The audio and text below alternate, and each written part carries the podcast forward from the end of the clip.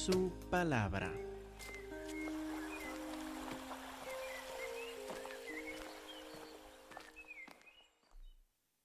Hace ocho días, para los que decidieron pues ah, hacer frente al frío y a la nieve, a llegar aquí para el culto, empezamos el diálogo entre Job y sus amigos, primero viendo en detalle la conversación entre el primer amigo ahí, Elifaz, con Job.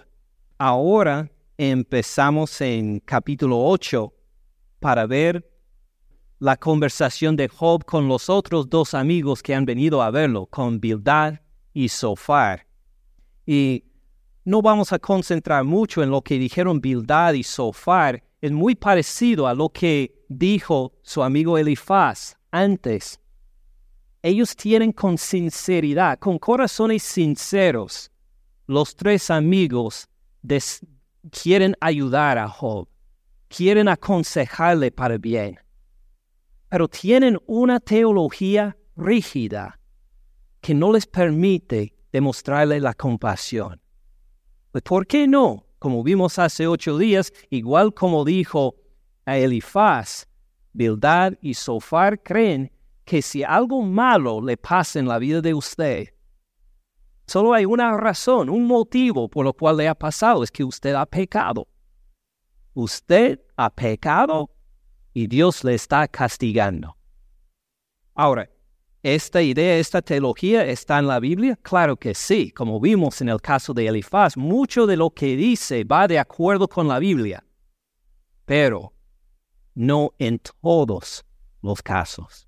Sí, Dios nos castiga por nuestros pecados, pero hay veces en que sufrimos sin haber pecado, sin haber hecho nada de acuerdo con este castigo que llega encima de nosotros. Un ejemplo de uno es Job, como vimos. ¿Qué había hecho Job de malo para poder en un día perder a sus diez hijos?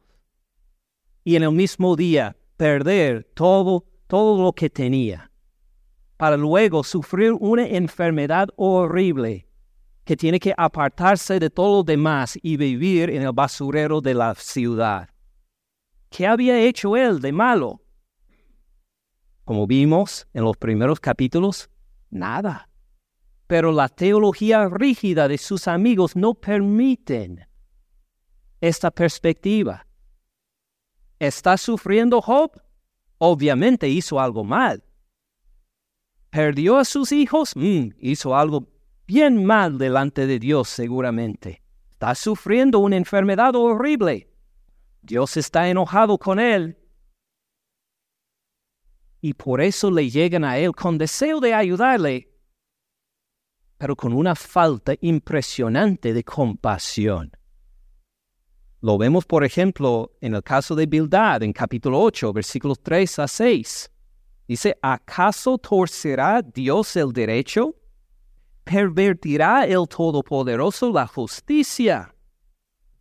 Dios va a hacer algo injusto. Dios va a castigar a alguien si no ha pecado. Se queda sorprendido, Bildad, y hasta le salen de la boca estas palabras que me parecen increíbles que alguien lo diría a otro. En el caso parecido, si tus hijos pecaron contra él, él los echó en el lugar de sus pecados. Este señor que en un día perdió a diez hijos, este supuesto amigo, entre comillas, llega ahí para decir, pues obviamente sus hijos han pecado. Si pecaron contra él, Dios los hizo lo que merecen, en matarlos a todos. Uno como papá quiere escuchar esto, esto le anima, esto le ayuda, a buscar a Dios? Claro que no. Pero por esa teología rígida que tienen estos amigos, no ven ningún otro motivo del sufrimiento, sino el pecado. Seguramente tus hijos pecaron, por eso están muertos todos ellos. Si tú de mañana buscas a Dios, ruegas al Todopoderoso, si eres limpio y recto, ciertamente luego se, se despertará por ti y hará próspera la morada de tu justicia. Job, Dios te está castigando, tú tienes que arrepentirte de tu pecado. Y al arrepentirte, Dios está ahí para darte la prosperidad que tanto busca. Sino búscalo, búscalo y Él te va a bendecir. Y Job dice, ¿pero qué he hecho para merecer esta clase de castigo? Sofar le aconseja igual, capítulo 11, versículos 5 y 6. También sin esta compasión, dice ahí frustrado con la respuesta de Job, dice Sofar más, oh, ¿quién diera que Dios hablara y abriera sus labios contigo y te declarara los secretos de la sabiduría? que son, el doble de, que son de doble valor que las riquezas. Conocerías, Job, entonces que Dios te ha castigado menos de lo que tu iniquidad merece. Fíjese qué clase de consejos esto. Has perdido a tus diez hijos, has perdido todo lo que tienes, has perdido tu salud, estás ahí enfermo de por meses de una forma que nadie ni quiere acercarte a ti. Job, esto no es nada en comparación con lo que mereces, con lo que merece tu pecado. Qué falta de compasión tienen estos hombres. Y si miramos muy bien lo que dicen aquí, ¿no les parece un poco como la tentación o las ideas que Satanás plantó en los primeros capítulos. ¿Se acuerdan qué dijo Satanás a Jehová en cuanto a Job? ¿Por qué le a Job según Satanás? Porque le había dado muchas riquezas, luego porque le ha dado salud.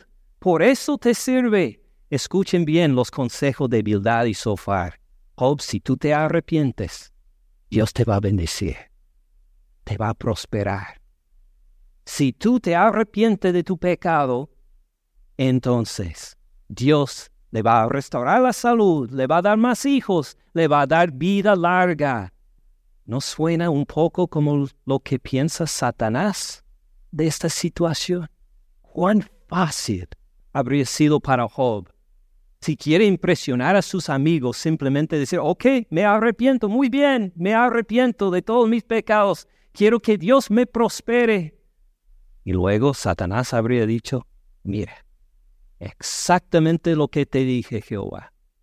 Él no hizo nada malo, pero se pone que sí, para arrepentirse de alguna forma, sacudir de ti la bendición de prosperidad que tenía antes. Ya ves, Jehová, así habría dicho Satanás.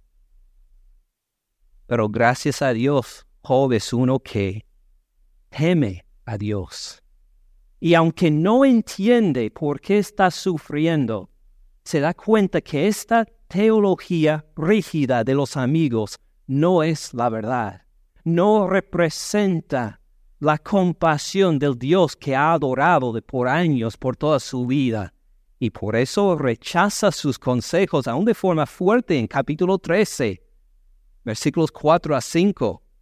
Dice, porque ciertamente ustedes, hablando a sus amigos, son fraguadores de mentira. ¿Son todos ustedes médicos? Nulos. Han venido para aconsejarme. Su medicina no significa nada. Sus consejos no sirven para nada. Ojalá se callen por completo, porque esto les fuera sabiduría. ¿Quieren aconsejarme con sabiduría? Cállense entonces.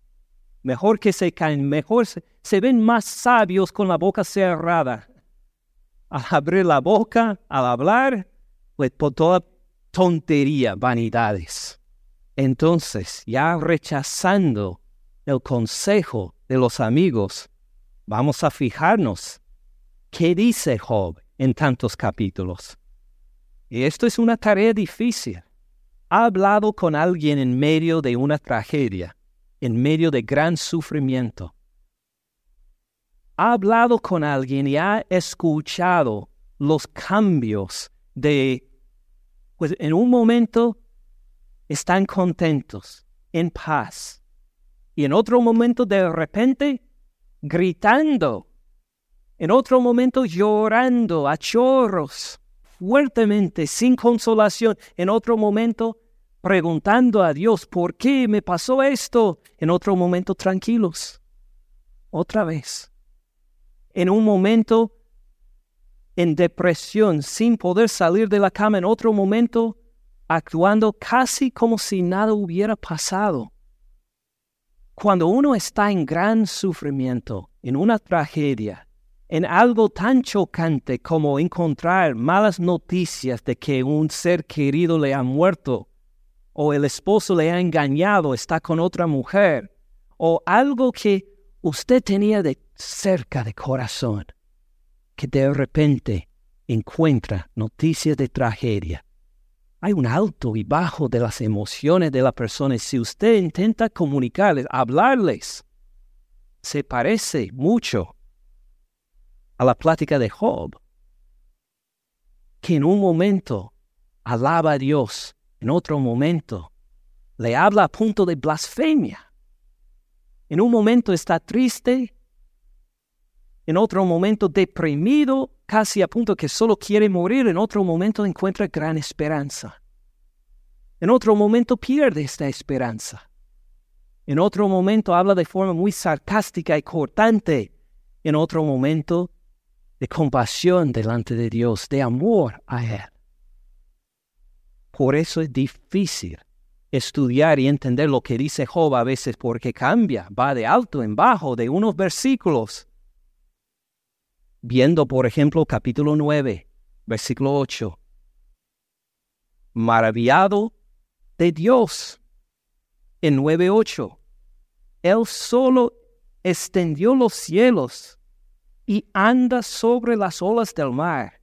Él hizo la osa, hablando de las constelaciones en las, de las estrellas. Él hizo la osa, el Orión y las Pléyades, los lugares secretos del sur. Él hace cosas grandes e incomprensibles y maravillosas sin número, como si lo hubiéramos sacado directamente de los salmos, en adoración y alabanza a Dios. Pero luego, versículo 22 una cosa resta que yo diga. Al perfecto y al impío, Él los consume. Hablando de Dios, Él consume al impío y al perfecto también, pensando en su propio caso. Si azote mata de repente, se ríe Dios del sufrimiento de los inocentes. Fíjese una declaración casi blasfemosa. Pero ahí está, cerca a la alabanza de Dios. Y así, cuando uno tiene un corazón bajo gran dolor de largo plazo, gran sufrimiento, no es fuera de lo natural en un momento decir que estoy bien, de alabar a Dios, en otro momento maldecir la situación, maldecir a Dios y la gente alrededor. Job se encuentra sacudido por esta tragedia a tal punto que el mundo ya no tiene sentido. Su teología, que tenía antes de esta tragedia muy bien, ya no le responde, no le da respuesta completa a lo que está pasando igual como una persona cuando pierde todo lo que tiene, cuando pierde su esposo, su esposa, su familia, cuando pierde ahora, hoy, en nuestras vidas, y nos encontramos sacudidos completamente, que no encontramos el norte, viendo una brújula. Alguien me describió su vida así una vez, dijo, mi vida es una brújula, pero la aguja no encuentra el norte, solamente da vueltas.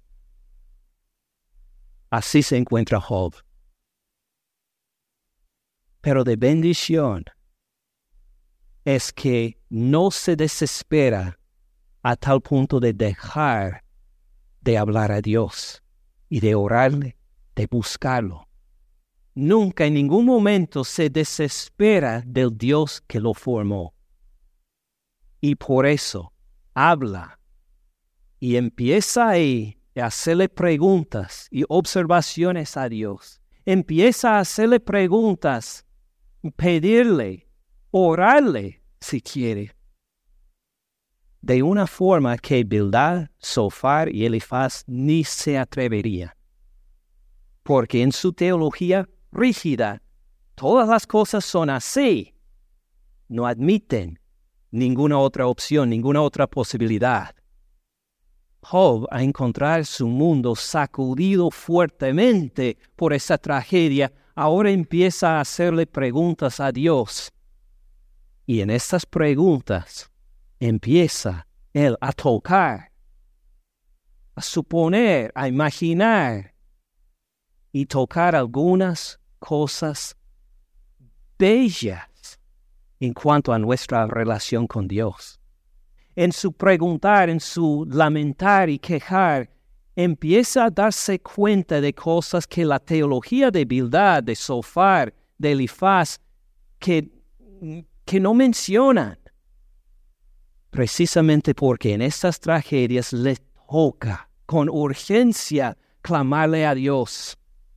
Y empiezan a considerar otras cosas, que van a ser fundamentales, como veremos en nuestra fe. Así vamos a ver en los próximos domingos, empezando ahorita con la resurrección. Miremos, por ejemplo, en Job capítulo 14. Capítulo 14, versículo 7. En su queja a Dios, en capítulo 14, en versículo 7 empieza a pensar en el cortar un árbol, la muerte de un árbol, empieza a hacer comparaciones entre la muerte del árbol y la muerte del ser humano. Dice, porque si el árbol es cortado, aún queda de él esperanza. Retoñará aún, y sus renuevos no faltarán. Si se envejeciere en la tierra su raíz, si su tronco fuere muerto en el polvo, al percibir el agua, reverdecerá. Hará copa como planta nueva. Cortamos un árbol, ¿te queda muerto? Sí. Ah, pero puede ser que llegando la primavera, empezando otra vez ese calor, llegar ahí la lluvia, empiezan a salir unas hojas de un tronco de árbol que pensamos que había muerto hace tiempo, pero empieza a brotar con vida y mire, para el árbol hay esperanza.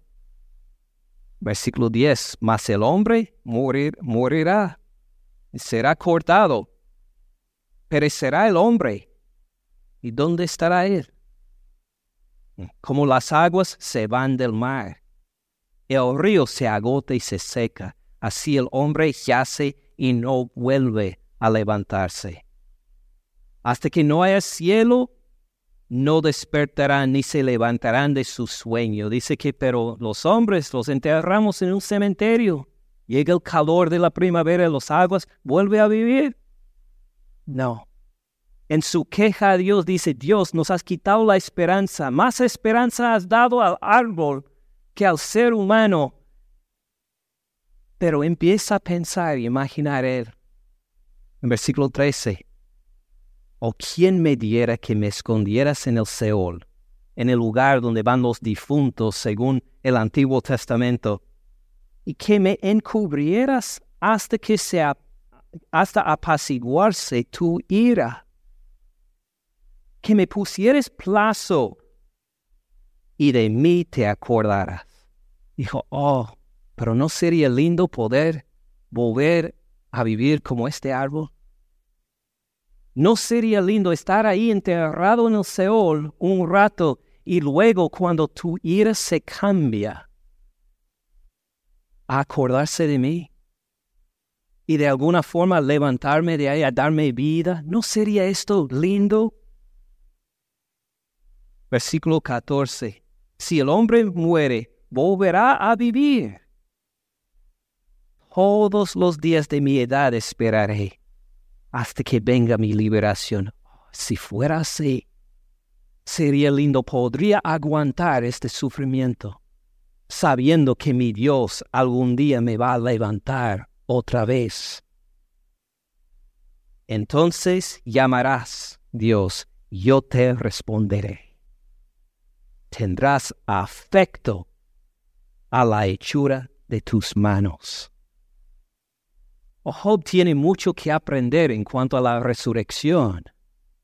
Pues, por ejemplo, eh, describe la muerte como sueño y vemos en el Nuevo Testamento la muerte no es sueño. Al morir, ¿qué nos pasa?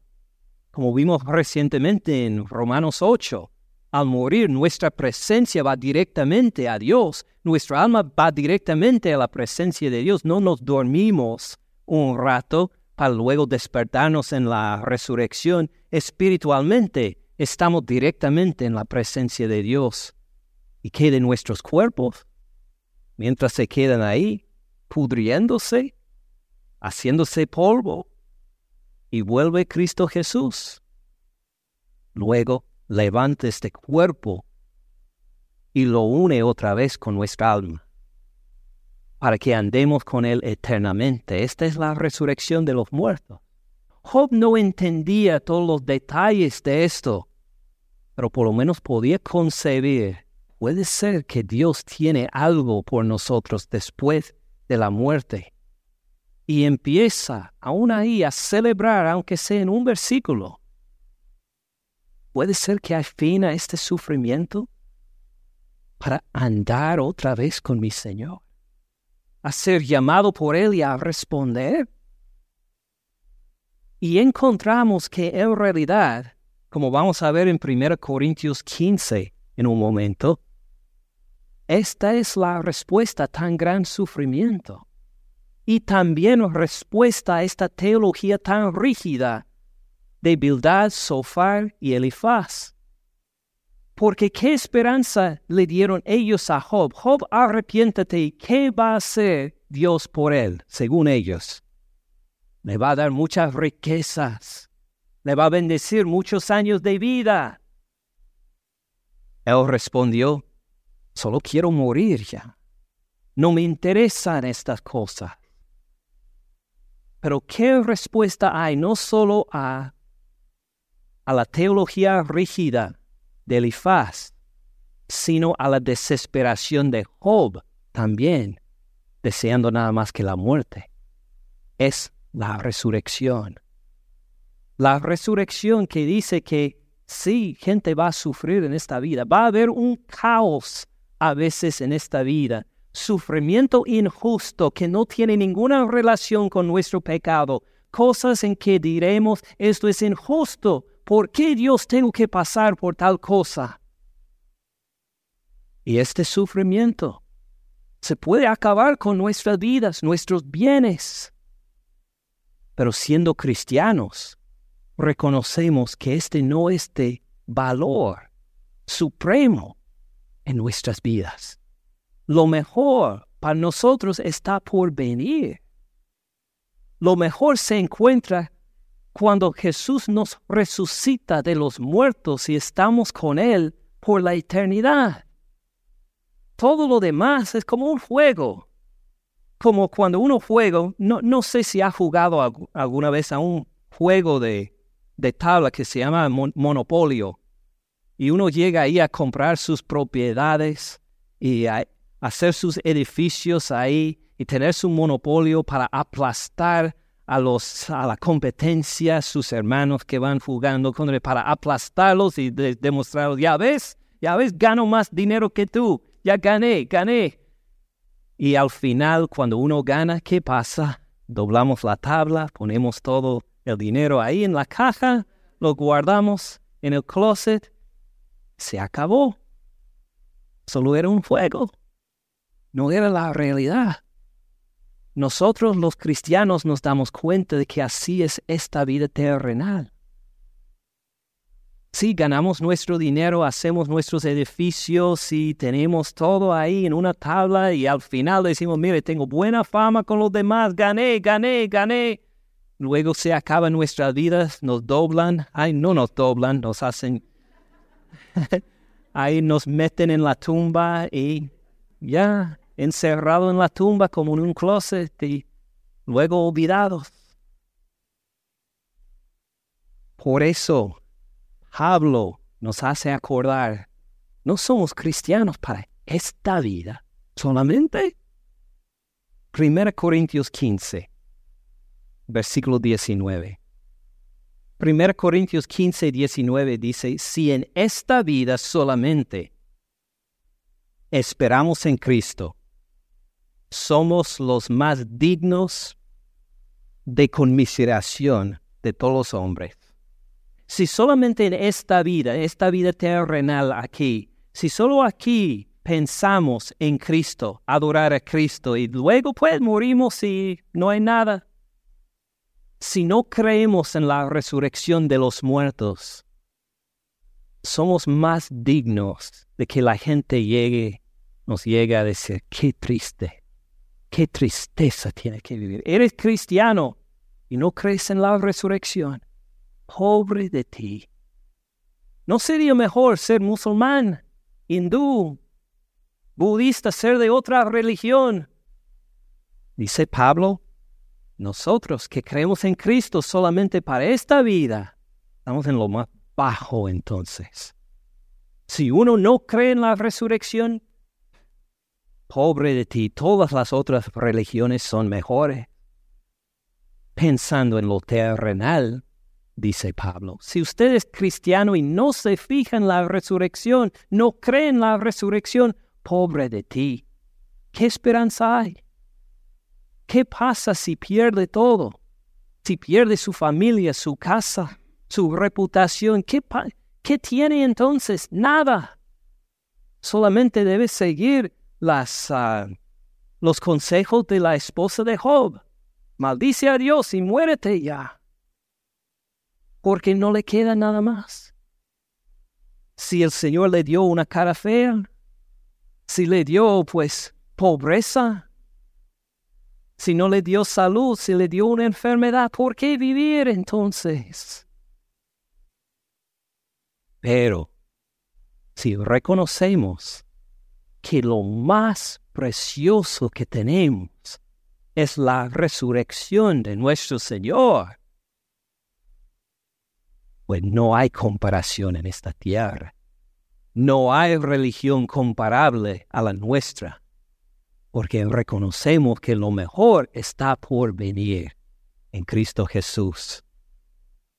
Y versículo 20 nos declara, en cambio, más, ahora Cristo ha resucitado de los muertos. Cristo era muerto, cadáver como todos los demás cadáveres, y resucitó, se incorporó, volvió a tener vida primicias de los que durmieron es hecho. Cristo, primicias de los que durmieron o los que murieron es hecho. Cuando Jesucristo resucitó de la muerte, no era simplemente para decir que Él resucitó, sino que todos nosotros lo vamos a seguir también. Y como la primera flor que anuncia la llegada de la primavera, resucitó Cristo Jesús para anunciar que también nosotros vamos a ser resucitados con cuerpos como cuerpo de Él, preparado para la eternidad, para adorarle por toda la eternidad, para que cuando Él nos llame, vamos nosotros a responder, he aquí, aquí estoy yo para servirte, Señor. Morí hace siglos, pero ahora tú me has resucitado, me has dado un nuevo cuerpo y estoy listo ya para servirte. Mire la seguridad, versículo 21. Porque por cuanto la muerte entró por un hombre, ¿quién es este hombre por quien la muerte entró? Adán. Por cuanto la muerte entró por un hombre, también por un hombre la resurrección de los muertos. Fíjense más en esta comparación, versículo 22, porque así como en Adán todos mueren, ¿vamos a morir nosotros? Todos. Pero tiene que haber alguna excepción, ¿verdad? Alguien no va a morir. Pero mire, soy pastor de una iglesia, ¿no voy a seguir siempre con vida? No, todos, ahí nos dice todos. En Adán todos mueren, ¿verdad? Todos, sin faltar uno. Fíjese bien. También en Cristo. ¿Quiénes? serán vivificados? ¿Todos? ¿Todos? Pero el más malvado en Cristo va a ser resucitado también. Todos, sin faltar uno, aún incluyendo al pastor. Todos los más malvados aún. Sí, igual como en Adán todos mueren, en Cristo todos serán vivificados. Job empieza en su, en mientras su mundo es sacudido fuertemente por esta tragedia y da su queja a Dios, empieza a darse cuenta tal vez, tal vez, tal vez hay una esperanza. Podría ser que Dios me resucitará algún día. Igual como el árbol vuelve a tener vida, puede ser que volveré a tener vida también. Job nos va a contar más de esto mientras sigue el libro. Y de muchas otras cosas más fundamentales de nuestra relación con Jehová Dios. Nuestra parte es seguir estudiando de Job y reconociendo las maravillas que tenemos en Cristo Jesús, como por ejemplo la resurrección, reconociendo que en toda la injusticia que, que pasamos ahora, en toda la injusticia, la tristeza, la enfermedad, la pobreza, lo que sea que nos toca pasar en este mundo, va a haber una va a llegar una época que nos cuenta claramente la Biblia en versículos como lo que acabamos de ver, en que Dios va a secar cada lágrima, en que Dios va a resolver toda injusticia, en que va a sanar toda dolencia, y en que lo vamos a servir eternamente. Esta es la seguridad que tenemos como cristianos. No la seguridad en esta vida, sino la vida que se va a manifestar en todos que confíen en Cristo Jesús como Señor y Salvador. Gracias por escuchar al pastor Ken en este mensaje. Para más recursos, visite caminandoensupalabra.org.